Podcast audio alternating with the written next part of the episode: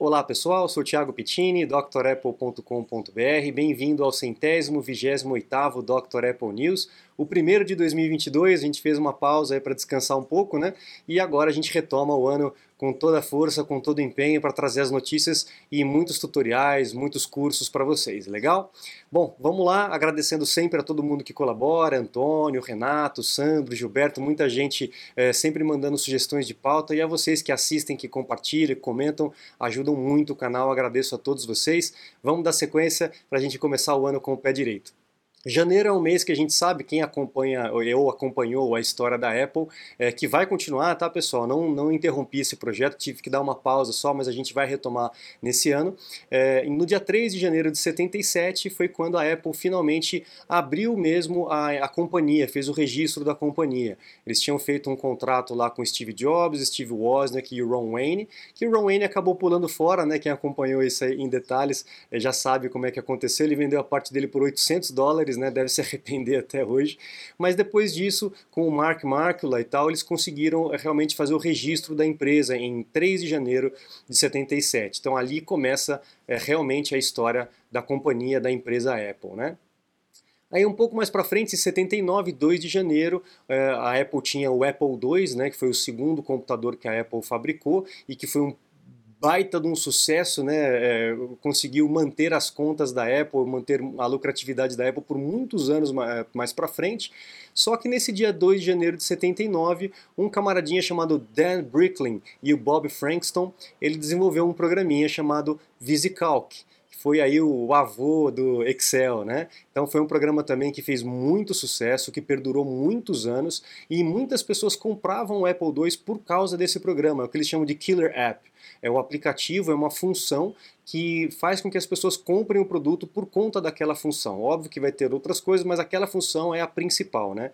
Então o VisiCalc custava 100 dólares na época, o que era muito dinheiro na época, é, é, e aí o pessoal aproveitou para fazer as suas contas, né, as suas planilhas. Aí num computador é muito mais fácil, facilitou muito as empresas, por isso que o Apple II vendia que nem água. Né?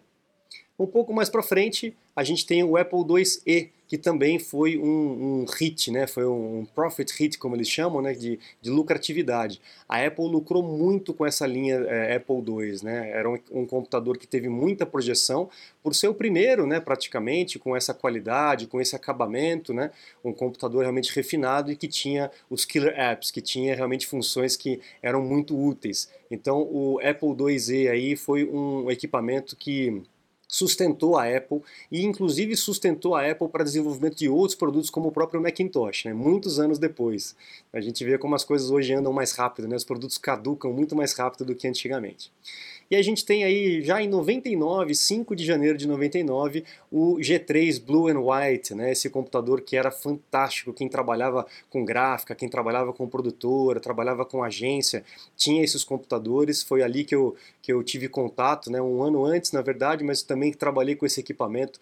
Era uma máquina espetacular. Né? Quem já teve ou quem já trabalhou nessa, nessa máquina, aí, bota um comentário aí, é, conta a sua história para a gente poder compartilhar, porque era um equipamento maravilhoso. Você tinha uma alça que você abria a lateral e saía a CPU inteira, você tinha acesso a todas as placas, aos componentes, era muito fácil de fazer qualquer tipo de manutenção ou de expansão, né, caso precisasse. Então, realmente, esse Mac é, fez história, né? Agora a gente tem as notícias seculares, as notícias dessas semanas, é, que eu peguei de janeiro para cá, para a gente também não ter um, um, news muito longo, né? Está na esteira para o lançamento desse ano o AirPods Pro ou Pro 2, né? então a segunda geração do fone de ouvido Pro. É, provavelmente vai cair aquela questão da borrachinha, que você tem três modelos, a gente não sabe exatamente como vai ser, mas o que estão dizendo é que vai ter um suporte para o High Quality Lossless Audio. Para quem aí é fã de música e não dispensa uma qualidade espetacular, isso, esse suporte de qualidade vai entrar aí para o AirPods Pro 2, tá bom? Então vamos aguardar como é que vai é, chegar esse produto para a gente. A gente também tem a linha de displays da Apple, né? A Apple lançou o, o Pro Display XDR, só que é um preço absurdo, né? Muito caro. Uh, muita gente acabou desistindo de comprar porque realmente fica inviável. Não dá para você comprar outros monitores com qualidades similares e preço muito mais baixo. Então a Apple provavelmente está fazendo uma linha de display um pouco mais barato. Deve manter uma, um display super caro com um Blangers aí, um, um, recurso específico para poder justificar o preço, mas o rumor é que teremos pelo menos dois modelos um pouco mais baratos com esses displays feitos pela LG. Vamos aguardar. A Apple tem ouvido os consumidores né, é, com relação a design, com relação à bateria, com relação a portas de entrada e provavelmente deve ouvir também os consumidores com relação ao preço. Vamos ver se a gente consegue aí ter uma redução nos valores da, da, dos produtos da Apple, que facilitaria muito. Reduzindo lá em cima, a gente reduz também aqui embaixo. A gente sabe que o preço aqui é muito desproporcional é, com relação ao dólar lá fora. Né? Um outro rumor que eu achei interessante são os, os battery packs da própria Apple. A gente costuma utilizar aqueles power banks, né? São baterias que, que, externas, né? Que você liga via cabinho nos seus iPhones, no iPod ou até mesmo no iPad. E a Apple provavelmente está desenvolvendo um battery pack, um, um power bank é, com conexão sem fio, né? Com o MagSafe, aproveitando o MagSafe dos iPhones. Então a gente não tem certeza se isso vai realmente acontecer, mas parece que é realmente quente essa notícia aí desse battery pack é, via indução. Vamos ver o que, que vai acontecer, temos que esperar acontecer, né? Também temos alguns problemas no calendário do iPhone é, com relação àquela assinatura de calendário de, de holidays, de é, feriados. Né? Não é em todo lugar, não são em todos os países. Parece que o Reino Unido está com problema, se eu não me engano, a Austrália também está com problema, é, Alemanha, Portugal, Espanha é, e Suí Suécia né, estão com, esse, com esses problemas. É, se vocês estão morando nesses países, por favor, confirmem aqui no comentário se realmente está havendo essa dificuldade com os calendários, com, com esse calendário de é, holidays é, dentro do iPhone. Aqui no Brasil, eu configurei, eu verifiquei o meu aqui, está normal, não estou tendo problema com, com esse tipo de assinatura do calendário da própria Apple. Tá? Então vamos lá para o próximo. Ah, esse é legal. É, o pessoal lembra do Cydia, né? O Cydia, que é esse aplicativo aqui que o pessoal instalava muito nos iPhones antigamente, que era para fazer o, o, desbloqueio, jailbreak, como o pessoal uh, chama, né? O que, que seria o jailbreak? O jailbreak é uma modificação no sistema para permitir a instalação de aplicativos fora da App Store. E isso gera um, um, risco muito grande, que você não sabe quem fez, de onde veio, o que, que vai fazer no seu iPhone. A gente tem uma certa segurança na App Store justamente por isso, e essa brigaiada toda que a gente está vendo aí com relação a Fortnite e tudo mais, né? Tentando quebrar essa, esse esquema de segurança da App Store. Mas o que aconteceu? Esse Cydia, o criador do Cydia, ele processou a Apple é, no último ano é, porque é, alegando monopólio, né? ah, não pode só instalar programas da App Store.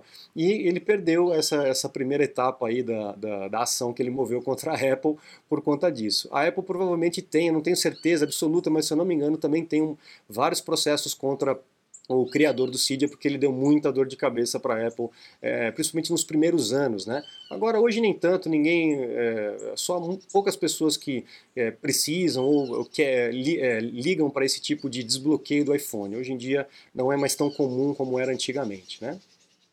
Aí a gente tem notícias do iPhone 14 Pro que provavelmente vai acabar o notch, aquele entalhe que nós temos na parte de cima do iPhone e que acaba diferenciando de vários outros equipamentos. Né? Quando você vê aqueles desenhinhos, né, é, silhuetas de aparelhos, a hora que você bate o olho e vê aquele notch, você já sabe que é um iPhone. E isso provavelmente vai, com o tempo, vai cair mesmo, vai embora. E a Apple está é, planejando fazer um, ao invés de ser um, um buraquinho redondo, como já tem em, em equipamentos concorrentes, é, vai ser em formato de pílula pílula, né, como se fosse uma, uma, uma pílulazinha de remédio que você toma. E ali vai estar escondido tanto a câmera, quanto o earphone, quanto o, o Face ID, os sensores do Face ID.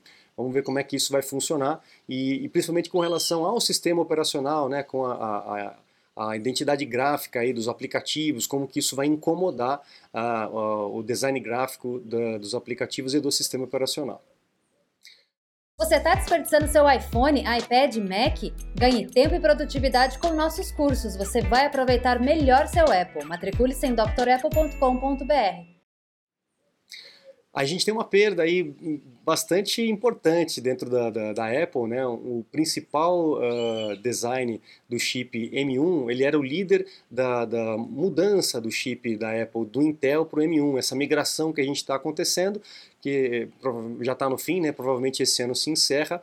É o Jeff Wilcox, ele foi diretor aí da, da arquitetura do sistema do Mac e ele foi o, o chefão de toda essa migração de processadores. Ele saiu porque a Intel comprou, deve ter pago uma quantia absurda, né? Para é, tirar ele da Apple e ele realmente saiu e foi para a Intel a Intel tem que correr atrás do prejuízo mesmo, porque ela já perdeu o bonde, ela já está muito atrás do que do que está acontecendo com relação a, a, processadores e ela vai despender tudo que for necessário para poder subir no trem novamente. Vamos ver se ela vai conseguir e não vai se tornar uma Nokia, né? Como também acabou perdendo o bonde e a empresa acabou, né? Usuários de Dropbox podem ficar felizes porque o Dropbox agora não vai ser mais emulado pelo Rosetta 2, né, dentro dos uh, equipamentos com o processador da Apple. A, a, Dropbox finalmente desenvolveu o aplicativo nativo para a Apple Silicon. Então é, é, legal se você tem um computador com o, o processador da Apple que você instale programas que sejam nativos, sejam feitos para o processador que vai rodar melhor. O Rosetta é, roda muito bem, às vezes até melhor do que no próprio Intel, né, a gente tem visto aí comparativos, mas ele é uma adaptação, alguns recursos podem dar algum tipo de problema. Então se você puder optar por aplicativos que tenham suporte nativo para o processador da Apple, é melhor, tá bom? E aí o Dropbox finalmente chegou aí na, na nessa atualização. Outra notícia com relação ao iPhone SE, para quem gosta do iPhone SE, que é um pouco mais barato, e provavelmente não teremos mudanças no design dele. Ele deve ter melhorias, com certeza, de processador, de tela, de conectividade, como no caso 5G que eles estão comentando aí, mas ele provavelmente vai ter mudanças de design só em 2024. A Apple deve aproveitar é, as carcaças todas feitas ali para poder desovar isso e vai deixar as, as mudanças para um pouco mais para frente. Não sei se 2023 ou, ou 2024. É, vamos aguardar para ver o que, que vai acontecer. Uh, outro, outra notícia aqui do Dylan está né, tá dizendo que a Apple continua fazendo testes com iPhones dobráveis. E a preocupação dela é com relação à tela, obviamente, que é o ponto de atrito ali onde vai uh, acabar quebrando, trincando, como acontece com um, outras empresas que assim que houve um rumor que está, a Apple estava testando iPhones dobráveis, elas já correram, já fizeram, já soltaram no mercado. E tem muitos problemas com relação a, a, a telas dobráveis. Né? A gente sabe disso porque... É, é óbvio, né? Se você vai ficar dobrando, dobrando, dobrando, dobrando, uma hora vai dar problema, né? Dobradiça, uma hora quebra porque tem essa, essa, esses pontos de pressão e, e fricção. Tem uma outra preocupação da Apple com relação ao mercado. Se realmente há mercado para isso, despender tanto é, dinheiro, tempo aí com relação à pesquisa e desenvolvimento de produtos, se realmente vale a pena. Né? Você teria um iPhone dobrável? Eu não sei se eu teria um iPhone dobrável não. Tem que ser um negócio muito bom para poder compensar. Né? Se você puder dobrar para poder colocar no bolso e, e, funcionar bem, talvez. Né? A gente gosta de telas grandes, mas é incômodo na hora de transportar e na hora de guardar. Então seria uma solução boa, mas tem que funcionar 100%, senão não vai valer a pena, vai dar mais dor de cabeça do que resultado. Né? A Apple foi a primeira a atingir é, 3 trilhões de valor de mercado, né, mais um recorde batido pela Apple é maior do que o PIB brasileiro, para vocês terem uma ideia de que em muitos outros países, né, da, a gente tem que comparar, só para vocês terem uma ideia, só a parte de serviços da Apple já é maior do que uh, o PIB de centenas de países. Então, é, realmente é um valor de mercado absurdo para uma empresa só.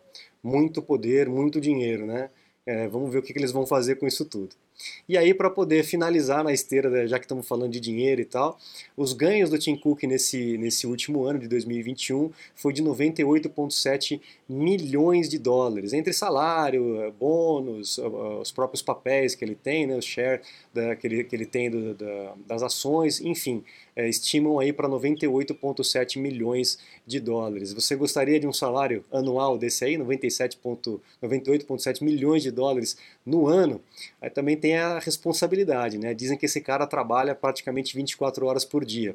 E é muita responsabilidade, é muita bucha para resolver todo dia, né? Vamos ver quando que ele vai parar. Ele disse que ele vai parar em breve, não vai continuar é, como CEO da Apple. Já deve estar preparando um sucessor, é, porque ele também vai querer aproveitar essa grana toda, né? Não adianta só ganhar e não, e não gastar, não é verdade? Legal, pessoal. Então eu encerro o News, é, primeiro News de 2022 com vocês. Estava com saudade de bater esse papo com vocês aqui e espero que a gente continue juntos, seguindo nesse ano de 2022 com muita paz, com muita luz, com muita saúde e estamos juntos. Não se esqueça de acessar o site drapple.com.br. Teremos novidades nos cursos, os cursos não foram interrompidos, a gente vai continuar a produção deles. Se você precisa, pode se matricular nos cursos vigentes, porque a Apple não costuma fazer grandes alterações no sistema. Então o curso do macOS Big Sur continua valendo para o macOS Monterey, as modificações foram bem poucas. O do iPadOS e do iOS 14 também são válidas para o iOS 15 e o iPadOS 15. Eu tenho certeza que vai é, ajudar muito. Não, não fique esperando, porque realmente as modificações são pequenas, tá bom? Então eu fico por aqui. Um grande abraço, muito obrigado e até a próxima. Tchau, tchau.